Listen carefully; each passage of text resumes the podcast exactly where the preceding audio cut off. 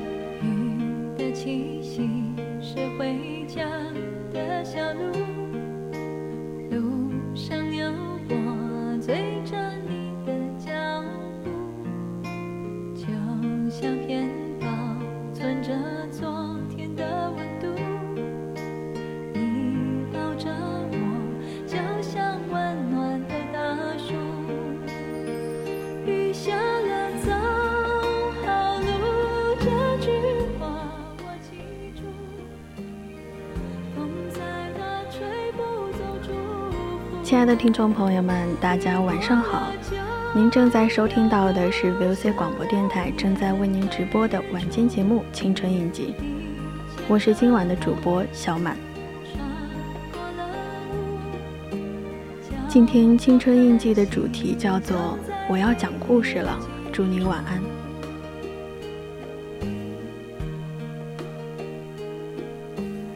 大家可以通过我们的荔枝直播平台与小满进行互动。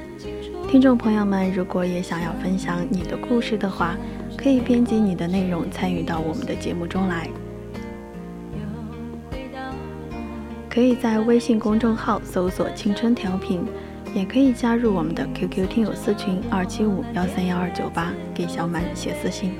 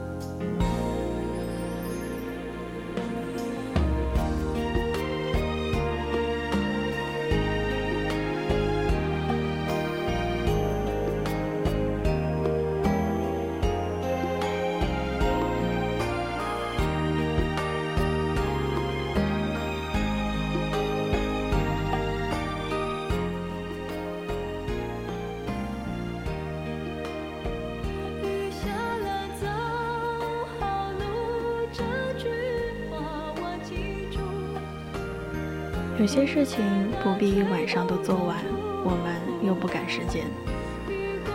这是志明与春娇这部电影里面，志明对春娇说的话。那个时候他们才认识第五天，但有些事情一天没做完，以后都没机会做了。这是电影《春娇与志明》中春娇对志明说的话。以前我跟大家说过，我呢喜欢闲暇的时候看一看电影，看一看纪录片。然后这两部电影是我上周六的时候，上周末的时候看的。那个时候我看完，我就在寝室里跟所有的室友说：“我的天哪！我觉得就是这辈子该注定要在一起的人，无论他们经过多少多少的事情，最后。”也都会在一起。这可能是我这个肤浅的人看完这两部电影留下的最深的感受。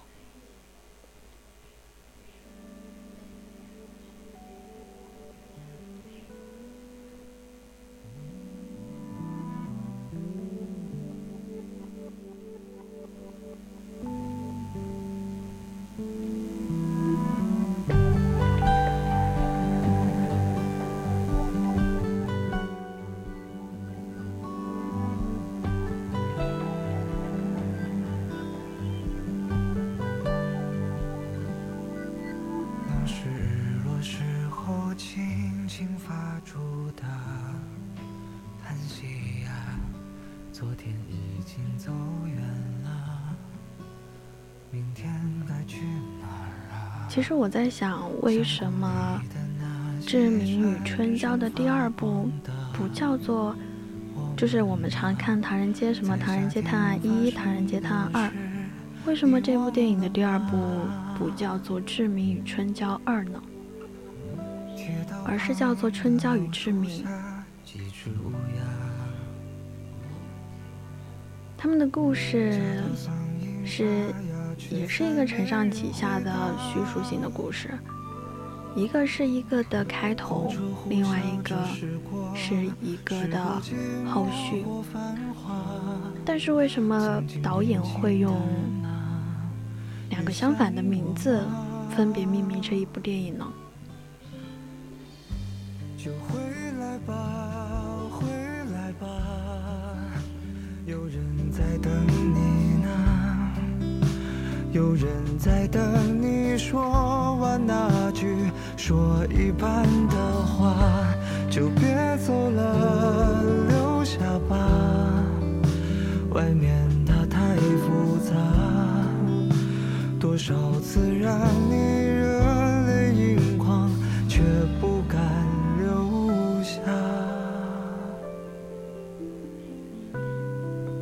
二零一零年的这一部《志明与春娇》，其实让多少人看了又想看，痛哭流涕。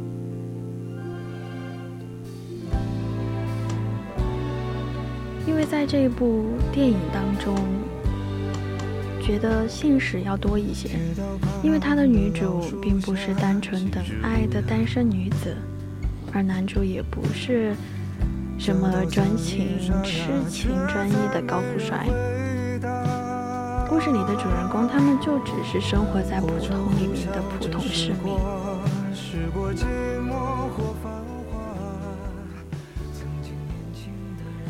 所以我觉得在这一部电影当中，是给我们展示了一个很真实的香港。因为，嗯，《志明与春娇》这部电影的背景时代背景是在香港的戒烟的时代，禁烟也是。然后就是那种男女主就是因为吸烟，然后需要到固定的场合，所以就是一起抽烟的时候认识的。这种烟来烟往的都市爱情，就显得落寞而又美好。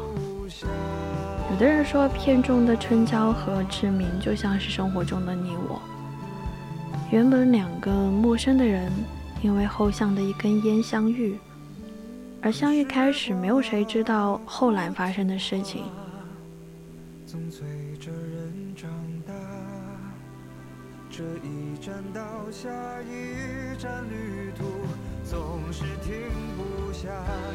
其实我觉得这部电影呢，可以简单的理解为张志明就是一个有趣而又没有长大的小男孩，大男孩吧，应该算。在遇到余春娇之后呢，如他所说，他自己也不知道自己想要干嘛，但是却又愿意努力去改变。所以在这整的三部曲吧，因为在前年的时候出出现了第三部，就是这三部电影取下来，也不能发现张志明其实正是在一点点的改变，就是这多么好呀！在最后的最后还有一个余春娇小姐在等他等着张志明长大。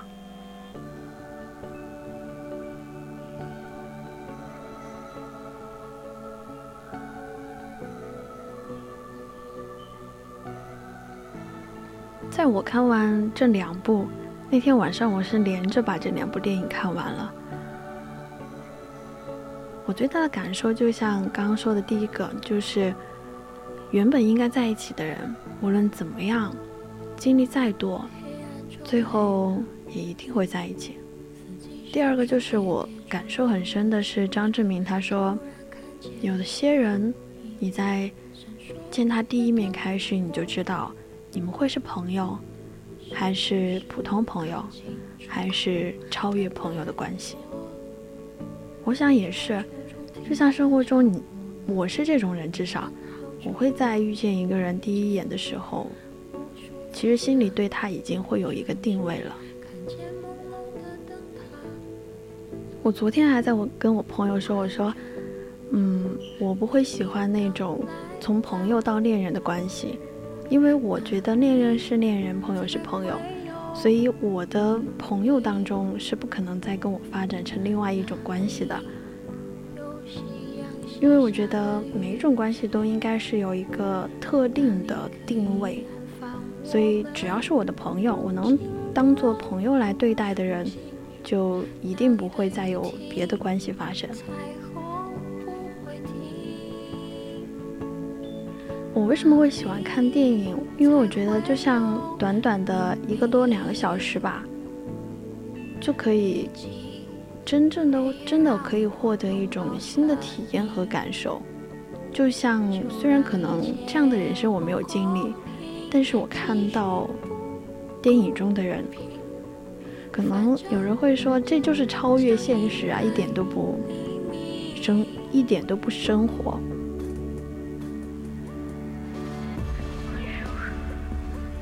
但是每一部电影就是每一种人生的。算是真实的写照吧，可能会有一些情节会超脱于现实，但它表达的大概意思就是你能体会到的，其实对我们的生活还是挺实用的。那故事呢，要讲出来也要有人听，这样的故事才能算是好故事。刚刚说了那么多，回到我们的正题，今天的青春印记的主题就叫做“我要讲故事了”，祝您晚安。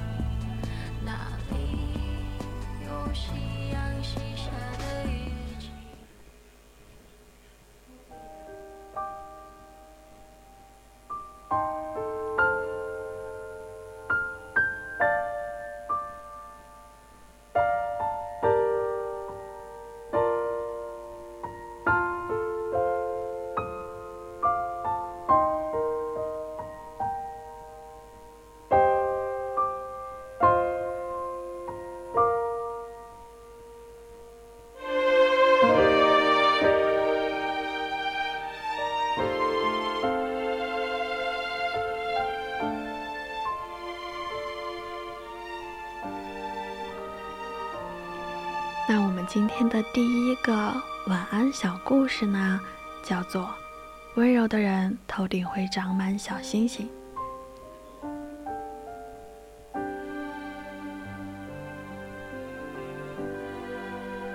住在森林最东面的小兔子有一个秘密，它可以看到其他动物头上的小星星。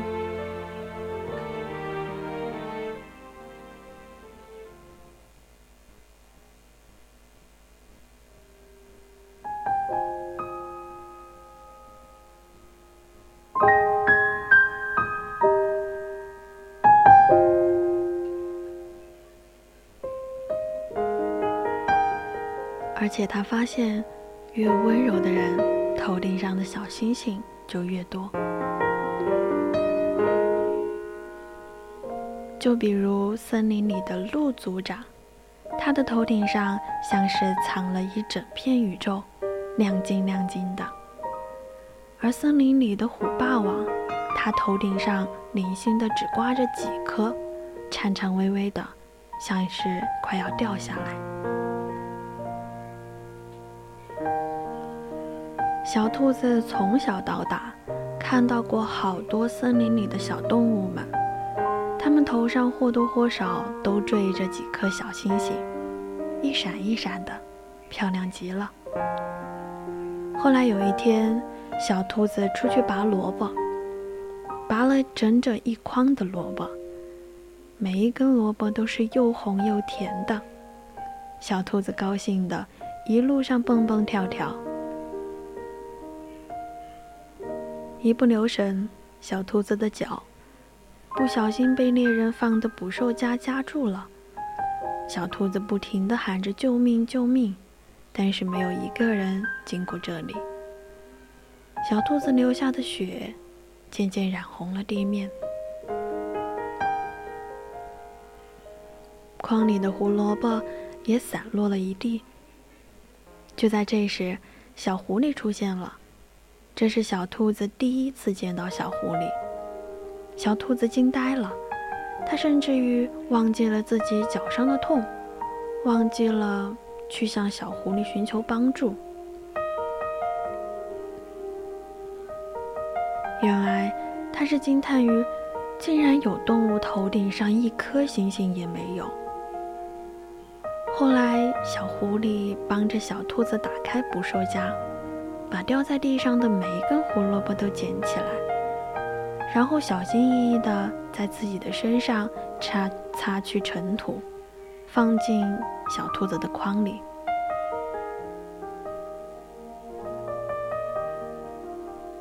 小兔子背着胡萝卜，小狐狸背着小兔子。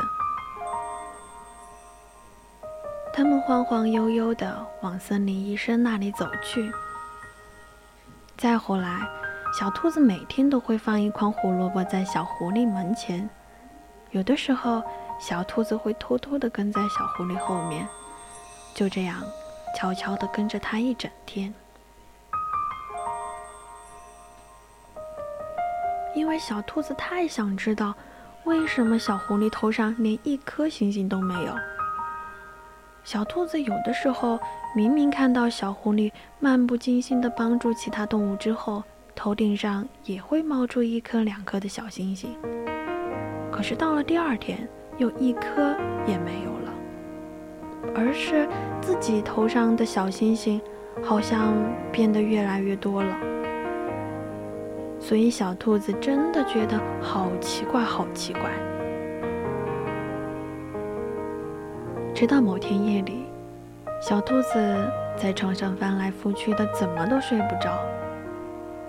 忽然，门嘎吱一声，被打开了。小兔子当时害怕极了，心想：是坏人吗？是虎霸王还是狼先生？他们是要来吃自己的吗？小兔子害怕的蜷缩着身子，它能感觉到那只动物就站在它的床边。小兔子颤颤巍巍地张开眼睛，愣了。是小狐狸，它手上正拿着一把的小星星放在自己的头上。小狐狸也愣住了，它没有想到小兔子是醒着的。小狐狸瞬间耳尖变得通红。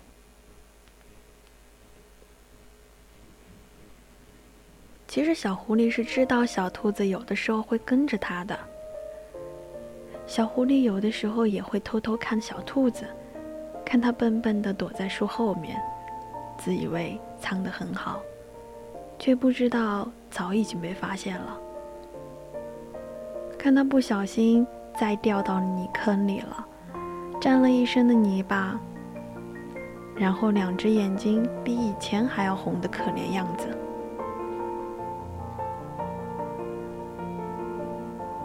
原来，小狐狸是记得他救小兔子那天的路上，小兔子有说过，想要成为一个像鹿族长那样温柔的人，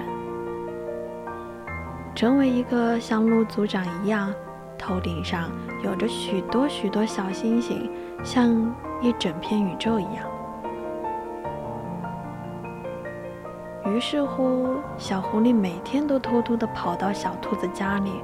偷偷的把自己头顶上的星星放在他的头上，就这样偷偷的喜欢着他。所以这个故事的最后呀，小兔子当然是和小狐狸生活在了一起，是很幸福、很幸福的那种。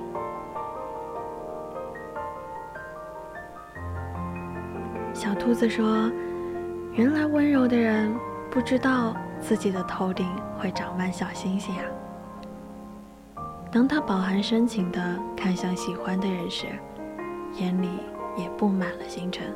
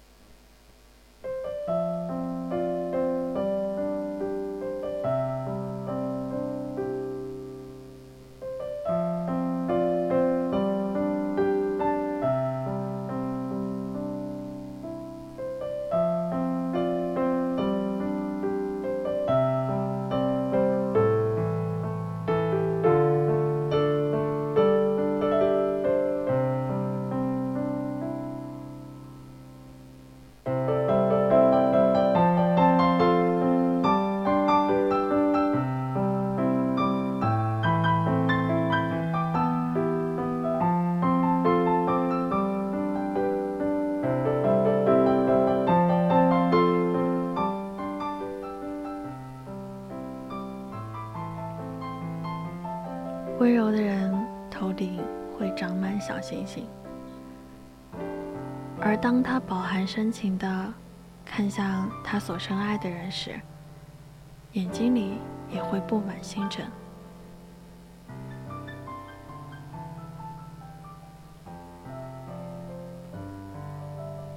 在这个故事里，小狐狸一直温柔而深情的爱着小兔子。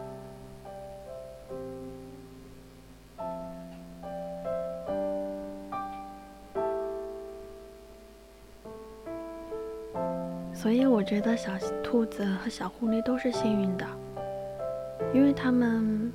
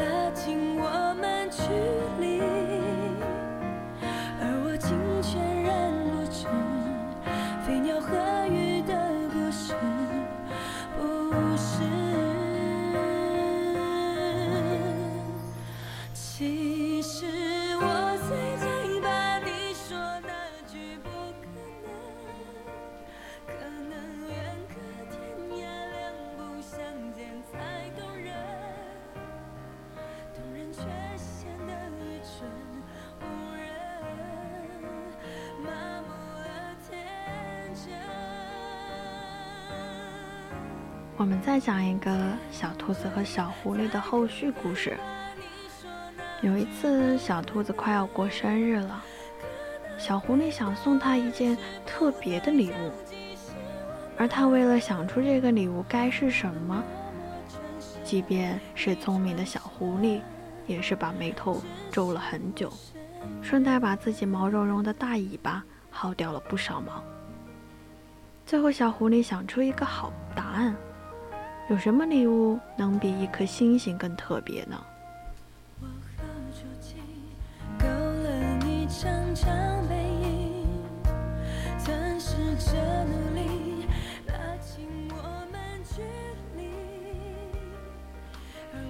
而如果这颗星星恰好还是从一颗从天而降的流星，能够满足拥有者许下的生日愿望，那就更棒了。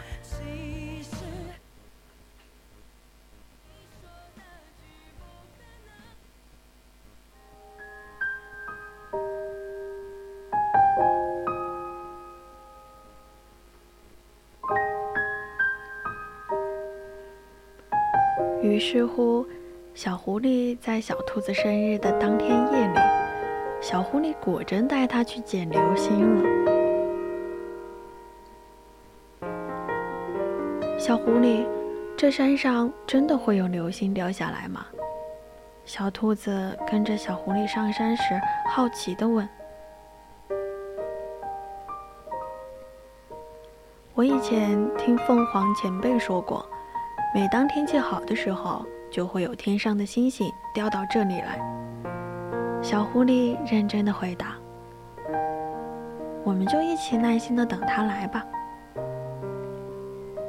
小兔子点点头，一脸期待的样子。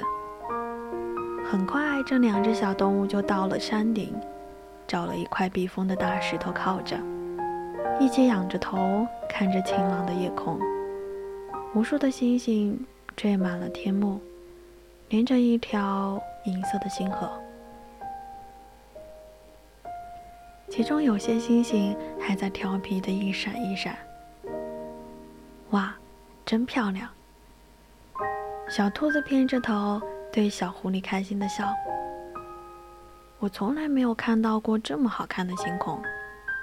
嗯，小狐狸有些不好意思的挠挠头。是啊，真好看。可是小兔子，它们都没有你的笑容好看。当然，这句话松松的小狐狸只敢放在心里想，没有说出口。之后，他们在山顶等了很久，可是一直都没有星星掉下来。夜越来越深，风也越来越冷，吹在身上很不好受。就在两只小动物开始动摇下山的时候，一颗星星拖着长长的光尾从天上滑落，正好掉到了小狐狸和小兔子背靠的那块大石头上。小狐狸赶紧跑上大石头，看见这是一颗圆圆滚滚、胖乎乎的小流星，浑身散发着漂亮的银黄色光芒。原本该是很可爱、很漂亮的。不过此时他正倒霉地卡在两道石缝之间，动弹不得。救救我！小流星可怜巴巴地求助道。不知道是不是因为这颗星星太胖的原因，它在石缝间卡得死死的。小狐狸和小兔子不得不用尽全身力气，又拉又拽的，费了好长时间才把它弄了出来。这两只小动物啊，兴奋地围在小星星左看右看，小星星却突然大哭了起来。原来这是一颗趁着木星者不注意，偷偷的从天上偷溜下来的小星星。本来是想着偷跑出来玩一夜，要在天亮之前赶紧溜回去天上。可是他运气不好，偷跑时来的时候，不小心撞在了大石头上，导致呢他光滑的身体上被磕出了一道明显的裂痕。小星星好害怕，害怕自己会就此裂成碎片，再也不能回去天上，也再也见不到其他的星星朋友了。小狐狸和小兔子对着它好言好语的哄了好久，才勉强止住了小星星的哭泣。它委委屈屈地吸着鼻子说，说话还带着鼻音。就算我不会裂成碎片，可等我回到了天上，其他星星看到这个很难看的裂痕，还是会取笑我的。不会的，你不是说他们都是你的好朋友吗？小兔子耐心地安抚道：“好朋友看到你受伤了，只会心疼你，怎么会取笑你呢？是吧，小狐狸？”小狐狸用力的点头，表示赞同。可是，小星星还是很伤心，声音压得低低的。这个裂痕好丑。小兔子和小狐狸相互看了看，一时间也沉默了下去。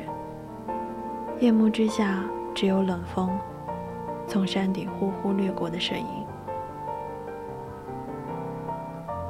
过了一会儿，小兔子开口道：“小星星，你别难过，我有办法。即使是从天上偷跑下来的星星，你也是能帮人实现流愿望的流星，对不对？”小星星泪眼朦胧的望着小兔子，懵懵的点点头。那就没问题了。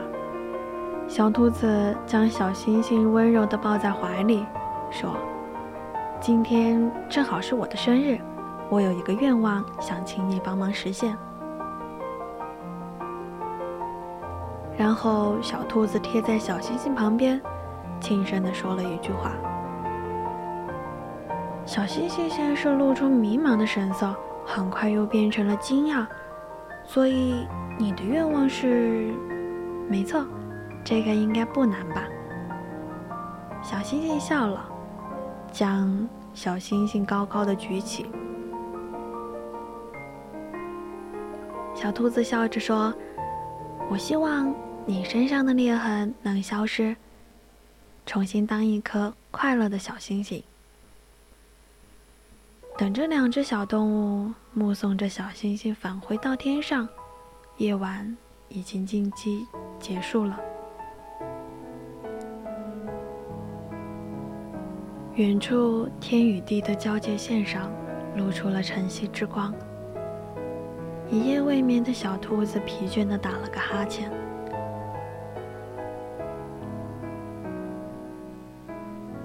抱歉，小兔子。小狐狸心里愧疚道：“白折腾了这么久，我也没能送成你什么生日礼物。”不会啊，我确实有捡到星星。而且已经很开心了，小兔子一点儿都不介意。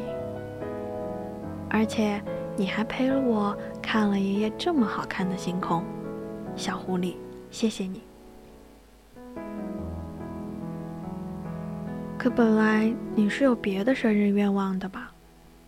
小狐狸不好意思的摸了摸鼻子，都没有靠流星实现。嗯，这是有点可惜。小兔子抖了抖长长的耳朵，不知为何，语气突然变得可疑的吞吞吐吐。嗯，不过我原本的愿望也不一定非要流星帮我实现的。呃，小狐狸，其实你也可以帮我实现。嗯，那是什么愿望呢？小狐狸也竖起了一对尖耳朵，好奇的问：“你说，我一定帮你。”嗯，我的愿望是，小兔子的脸长得红红的，就跟它的眼睛一样红。我，我希望能和小兔子，小兔子能和小狐狸永远的在一起。小狐狸的脸都红了，就跟它的尾巴一样红。一时间，谁都没有说话，只有清晨的光线柔柔的洒在他们的身上，很漂亮，很温暖。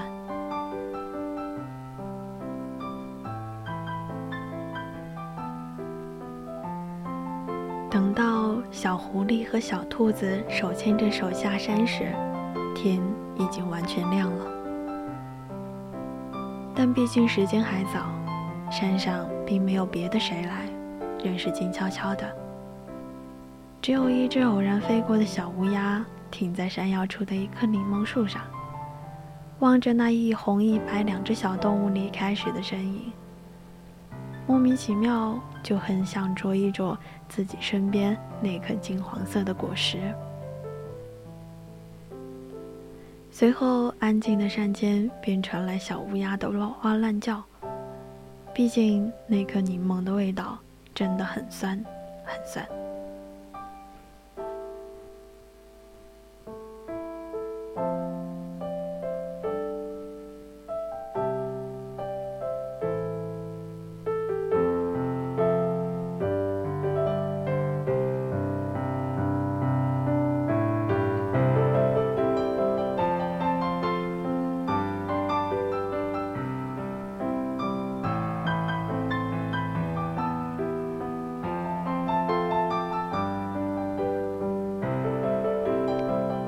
这个故事的我也很酸。在这个故事里，我很喜欢一句，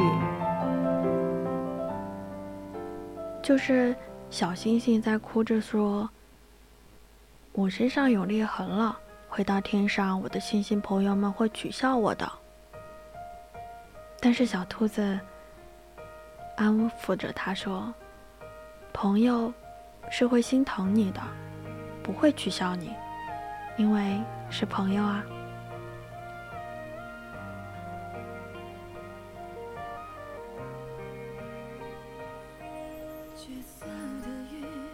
就像我们身边也是一样的。有的人会在意说：“嗯，这个不完美的我，可怎么办呢？我总是做不好事情，总是说的话讨人厌。”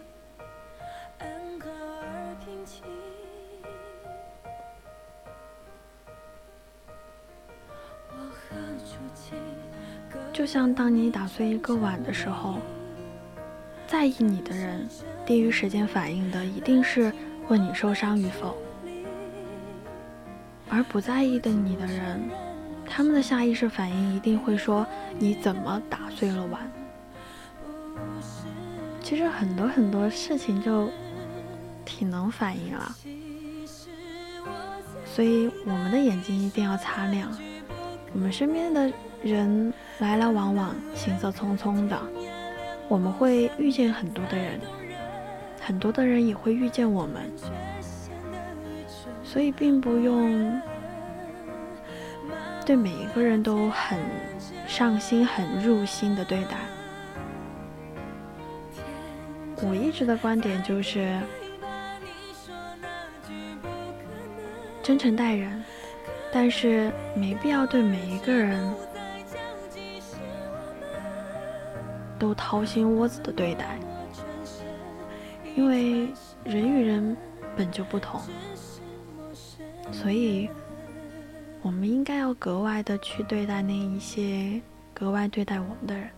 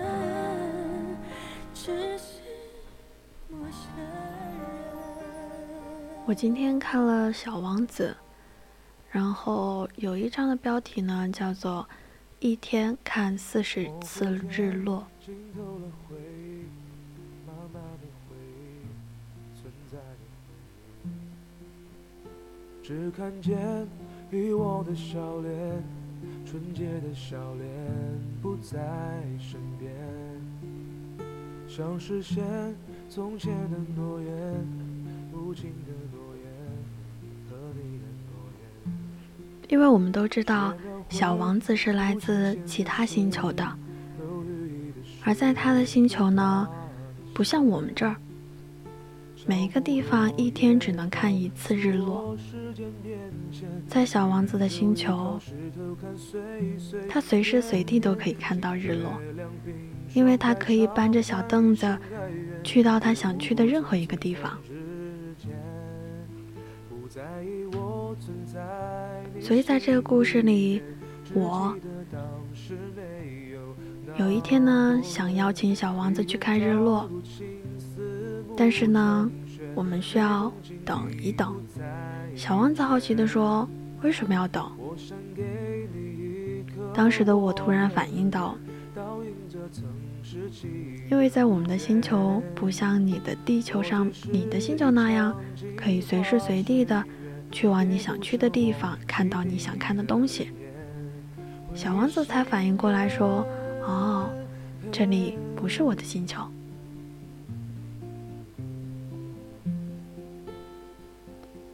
小王子在后面听到说：“有一天，我看了四十次的日落。”在我惊讶的时候、好奇的时候，小王子说道：“在我们的星球，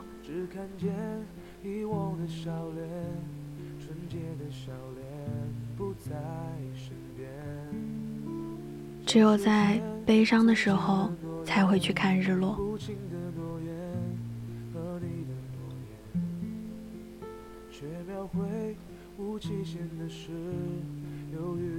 所以那一天到底你是经历了什么？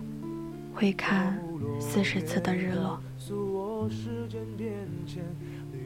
其实《小王子》这本书，我觉得它就是写给大人的童话故事。因为它里面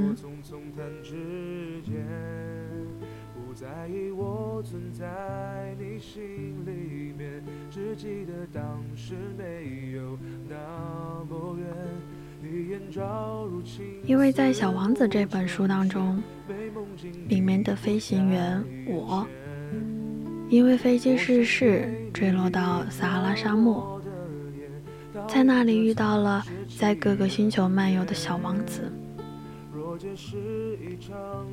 小王子是勤劳的，只要看到红面包树上的小苗长出来，就会立刻的铲除掉，如同一次次拒绝自己不喜欢的人，坚决而彻底。小王子也是孤独的。他说：“你知道吗？人在难过的时候会爱上日落，所以曾经他在一天里看到了四十次的日落。”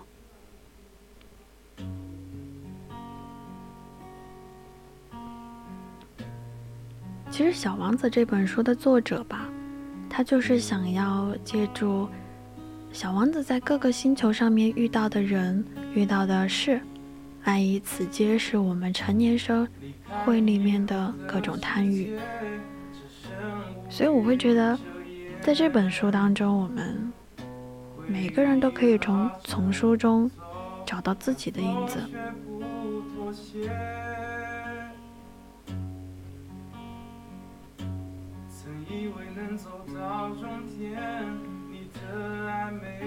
就像小王子爱玫瑰花，因为它是一朵全世界仅无、绝无仅有的花，所以玫瑰花很骄傲，它总是态度傲慢地指使小王子为它做各种事情，毫无顾忌的小王子的感受，所以小王子感觉到很伤心。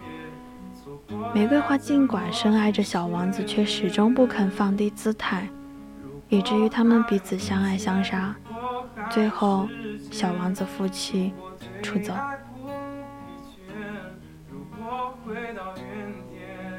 所以，我觉得小王子他是写给成年人的童话，因为童大家都知道。童话里面有希望，里面有真爱，里面有那一些美好、充满希望的人生，那一些天马行空的想象、自由、伟大的冒险、冒险的世界、冒险的精神。而现实世界中没有那些抽象的事物，但是。故事里面的现实，在生活中会表现得更加的淋漓尽致。《小王子》是本写给成年人的童话故事。你要说，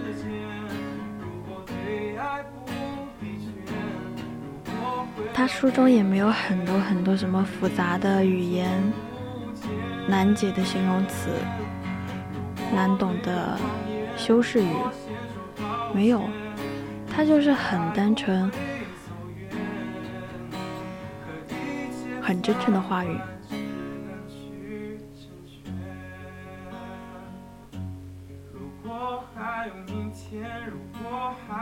所以，我觉得我们每个人都能在《小王子》当中找到那个现实生活中自己的影子。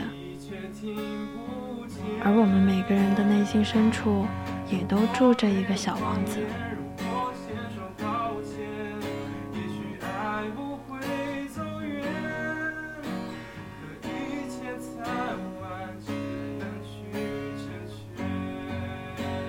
薄薄的这一本书，简简单单的故事情节，简简单单的人物设定，而小王子的纯真可爱就会凸显得令人尽致。他对爱的追求和对执着，令人感动。书中的小王子会让我们真的保持对生活的一种热爱，就像他来到地球，看到了五千多枝的玫瑰花，看到了很多很多，但是正是因为那五千朵玫瑰花，才让他发现自己的玫瑰花并非是世界独一无二的，但同时，他也。意识到，他最想念的还是自己星球上的那一朵玫瑰花。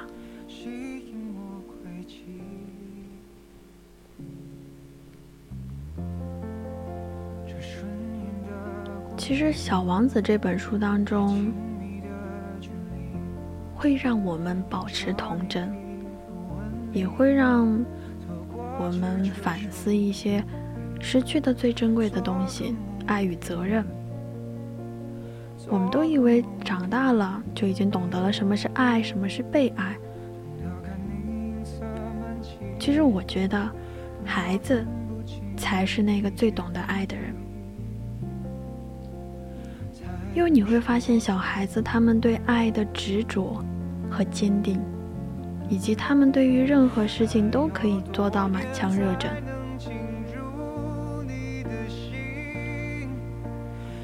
所以，我们终其一生都应该像小王子一样，去学习和学会如何去爱。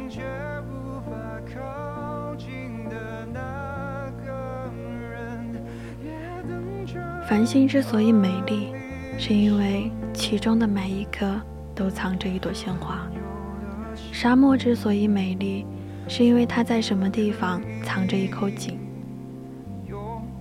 小时候之所以快乐，是因为总感觉生活有无限的可能。虽然长大后的我们也会常常想念这句话，但是我们却不再深信。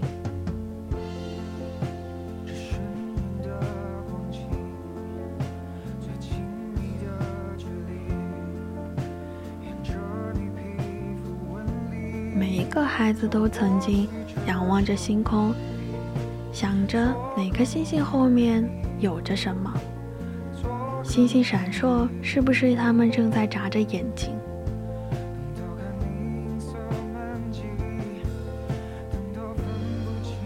但在我们长大之后，知道星星闪烁是因为光的折射，是不是因为我们都知道了真理，所以我们不再？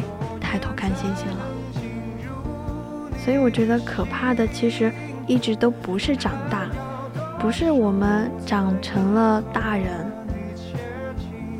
这不是可怕的地方，而真正可怕的是遗忘，遗忘了那些原本所拥有的美好。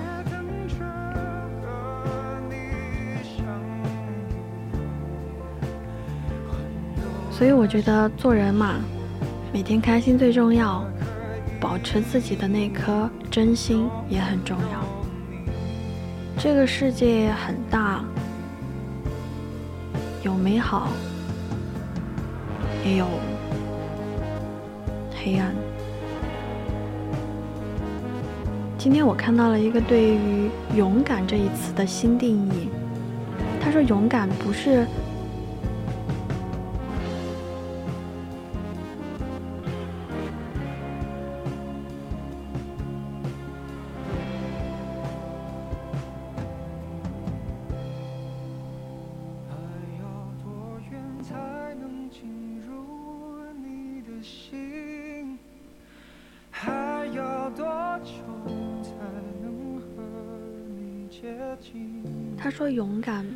是做所有的事情义无反顾，而是当你知道这件事情的结果可能会不好，可能会一无所获的时候，你还是会依然坚定的去选择。”继续下去。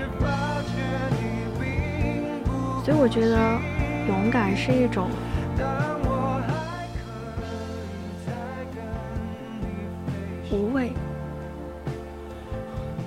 是真的，就是已经当你知道了事情的结果可能会不好的时候，但是你还是会依然坚定的去选择做下去。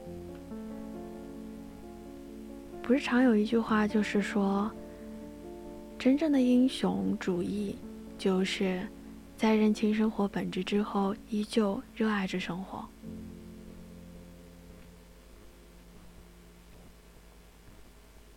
但是这样真正能做到的人，寥寥无几，可以说是少之又少。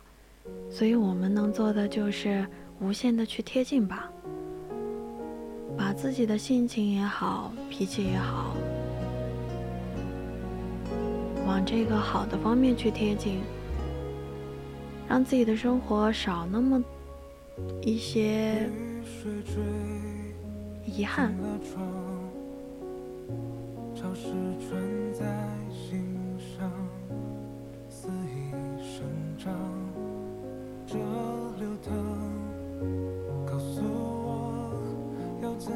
一定要努力学会相信明天和希望，要活得努力的，像活得像故事中的那些童话人物一般，热诚和勇敢。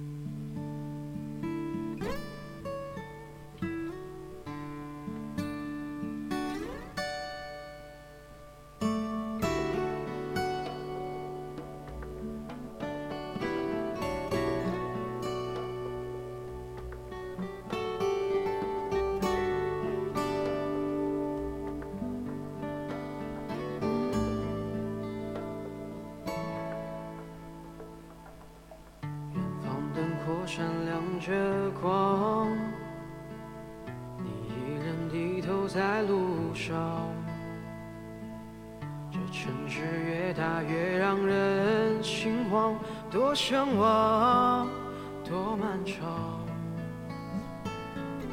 这一路经历太多伤，把最初笑容都淡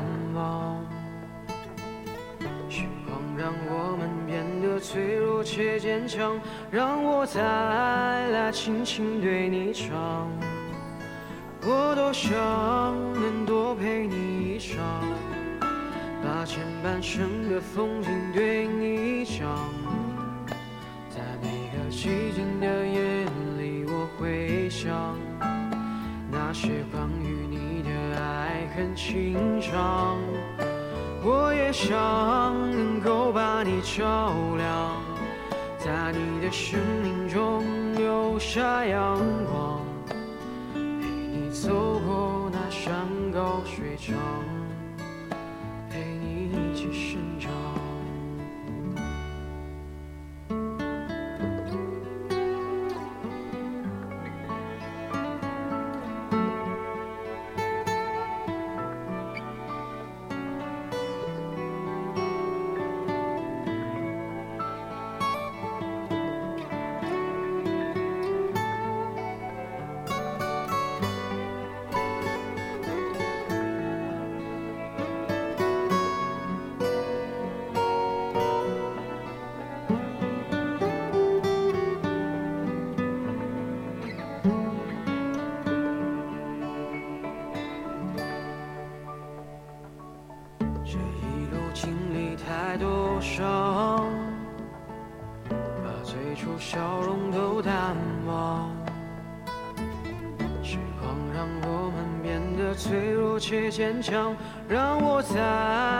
轻轻对你唱。我多想能多陪你一场，把前半生的风景对你讲。在每个寂静的夜里，我会想那些关于你的爱恨情长。我也想能够把你照亮，在你的生命中留下阳光，陪你走过那山高水长，陪你一起生长。我多想能多陪你一场，把前半生的风景对你讲。在每个寂静的夜里，我会想那些关爱恨情长。我也想能够把你照亮，在你的生命中留下阳光。陪你走过那山高水长，陪你一起生长。这一生在你的风景里，我是谁？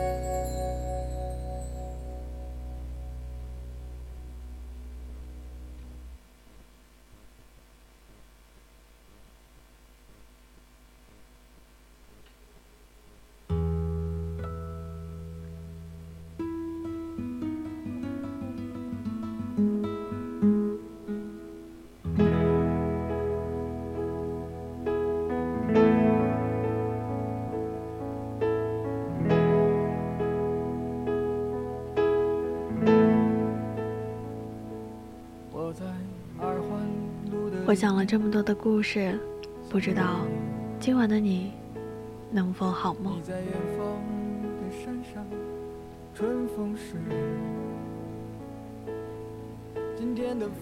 春娇和志明的故事里，我的体会是，该在一起的人，无论经历多少风雨，无论遇见多少其他的人，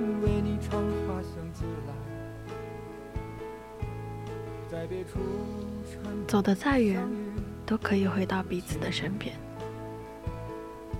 还有一个就是，有的人，你见他的第一眼，你就知道你们能是朋友，还是普通朋友，还是超越朋友的关系。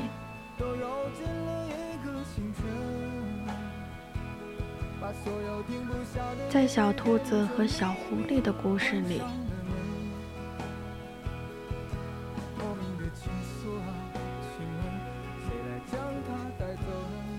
温柔的人头顶上是会有小星星的，而当他饱含深情地望向他所深爱的人时，目光所至里皆是深情和温柔。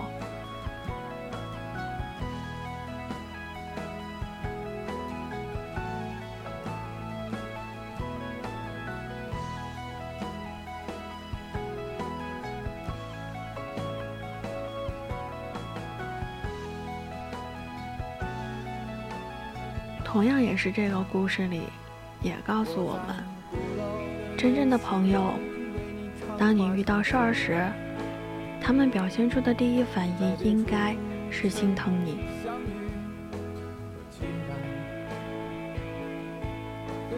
所以呢，也提醒了我们，在面对很多事情和人的时候，一定要擦亮自己的眼睛。不是每一个人都值得你去以心相待，所以千万不要在自己吃亏后悔的时候去抱怨那个时候的自己，怎么怎么能就被沙迷了眼呢？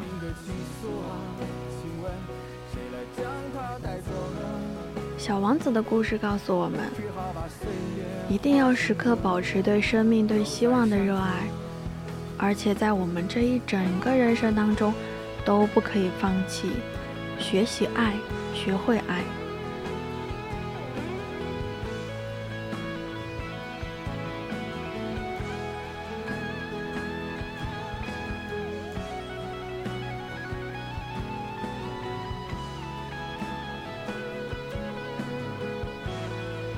还有，一定要勇敢。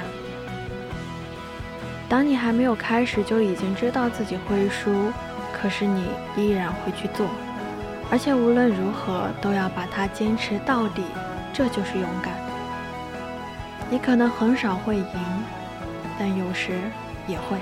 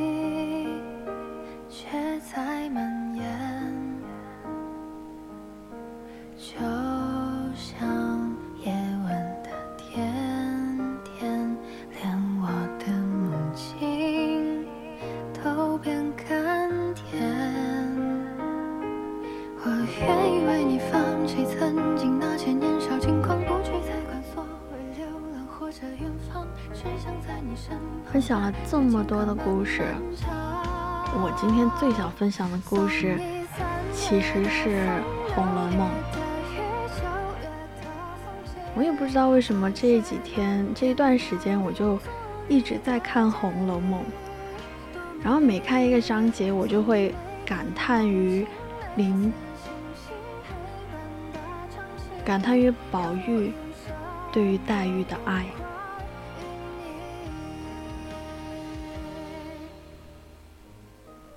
如果你要说贾宝玉究竟对林黛玉有多深爱，大概有蓝天那么大的爱，可惜不能落地，也幸好不能落地。因为再美好的感情一旦沾染尘俗、尘埃，便不再纯粹了。宝玉黛玉亦是如此，真正的是风花雪月十九茶。在他们的爱情里，美人不曾白头，良人不曾油腻，没有那些日常琐碎，没有一地鸡毛，就是在那个最美的时光中结束，刻骨铭心，无人能敌。也正是因为在那个刻骨铭心最美的时光中结束的爱，却又显得格外的可惜。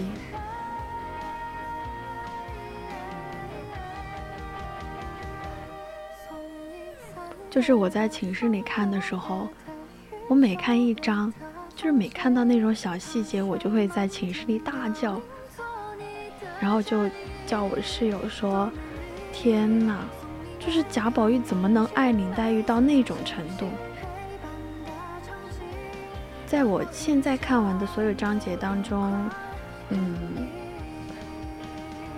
贾宝玉对林黛玉说过最深情的一句话，就是。你放心，因为我们都知道嘛，看过《红楼梦》都知道，贾宝玉是一种何等人也。但是他对林黛玉那种所有的细节，所有所有的温柔，真的让我觉得，嗯，这个人，我甚至跟我室友说，如果他们两个能够在一起，如果最后的最后，并不是我们现在所看到的那个结局，我相信他们一定会是一段佳话的爱情故事，爱情美满结局的故事。因为我这个人是一个细节控，然后正好《红楼梦》里面有很多很多很多的细节，然后我可能我的关注点是格外在于，嗯，宝玉、宝玉和黛玉他们的相处上。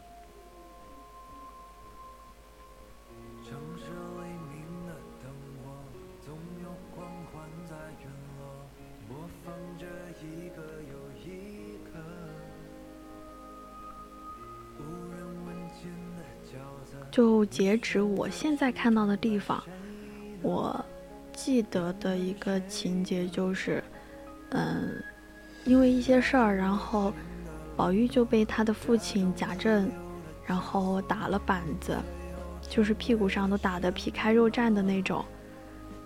然后林黛玉就是知道了，然后就到他的床前去哭，就是宝玉那个时候才在昏睡当中。然后黛玉就一直在那儿哭。我当时很感动的一点就是，在宝玉醒来的醒来时，看到黛玉坐在他的床沿上，然后哭红着脸，然后眼睛整个就是哭的红肿了。但是宝玉说的第一句话是：“你怎么来了？”因为黛玉身体不好，然后那个时候是正是黄昏傍晚时节，那个时候是夏天夏暑，也比较炎热。虽然是接近黄昏，所以宝玉说的话就是“你怎么来了？”现在正是虽是黄昏时节，但是地上还是有一些余热，你这样走来会中暑的。就是当时宝玉可能他已经身体上是疼的。很疼很疼的，真的皮开肉绽。但是他看见黛玉的第一句话说的是，是在为黛玉说：“你怎么能来呢？”这么在关心她的身体。然后他后面对黛玉说：“嗯，就是我不痛，我只是装的，我只是为了。”嗯，这样子装作很疼的样子去以混淆说应付我父亲那边，所以他一直在告诉黛玉说这不是真的，我不痛，你不要哭。我就觉得，天哪，这怎么能够对他这么好？就是我们看《红楼梦》嘛，都会觉得说，哎，贾宝玉就是一个渣男，或是一个怎么样。但是我就我是真的觉得他对黛玉与别人真的不同，就是一就就像觉得说其他人走到他身都是走到他身边，而是林黛而林黛玉是从他心尖上走过来的。他的每一句，我看到现在哈，我最大的感受就是我室友也说，就说啊林黛玉就是作。贾宝玉就是渣，但是呢，你可以很明确、很明显的看得出，宝玉对黛玉的与对其他人的明显不同。每一次黛玉在生气，在默默的哀叹于自己身世等等问题的时候，就是宝玉。他的第一反应是觉得自己是不是做错了什么，又惹他的林妹妹生气了。我那天就在跟我室友说：“我说，如果像这种你很莫名其妙的跟我生气，那么最先生气的一定是我。但是贾宝玉不是，他第一的想法是：我的林妹妹怎么又生气了？是我哪儿做的不好吗？”所以我觉得我这《红楼梦》是我真的很想推荐给大家的另外一个故事。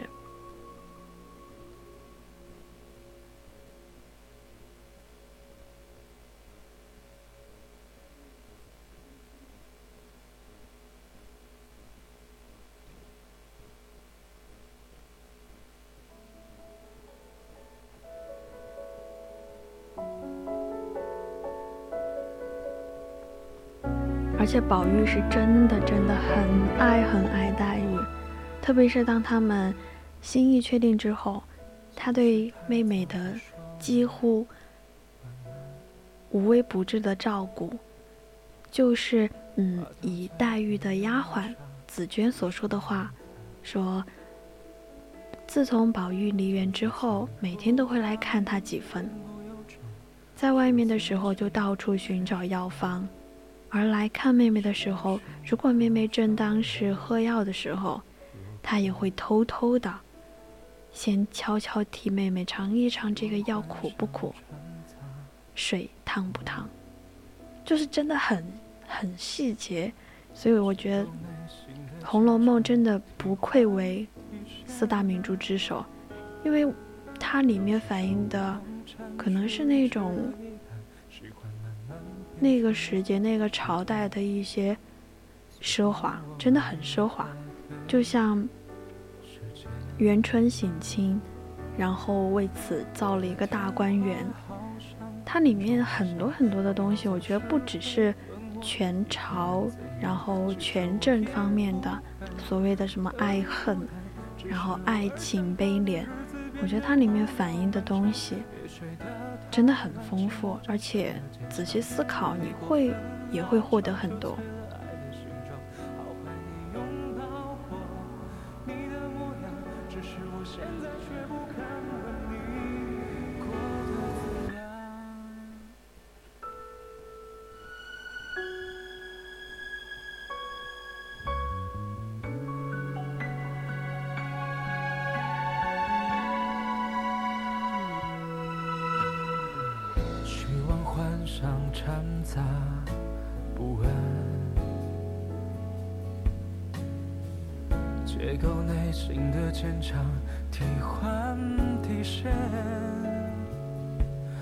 有时冲动占据理智的一半喜欢慢慢变成习惯最后我们败给时间我的电话好像很久没响朋友总是会问我一个人怎样其实我也不会特别孤单只是偶尔想他的别睡得太晚寂寞战胜了坚强距离过分拉长扯碎了爱的形状好爱你拥抱过。所以我觉得应该有很多很多的理由值得你去读一读红楼梦。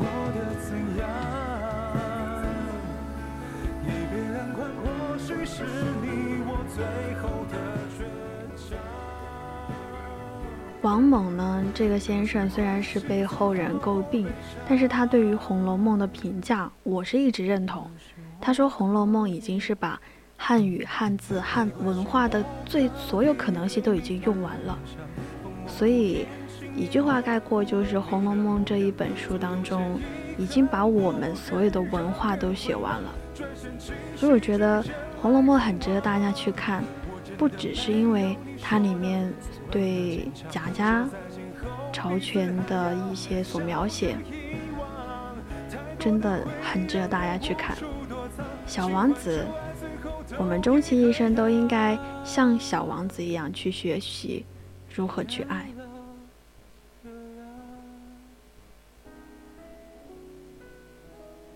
一个好的故事得有人讲，也得有人听。我今天的故事讲完了，祝您晚安。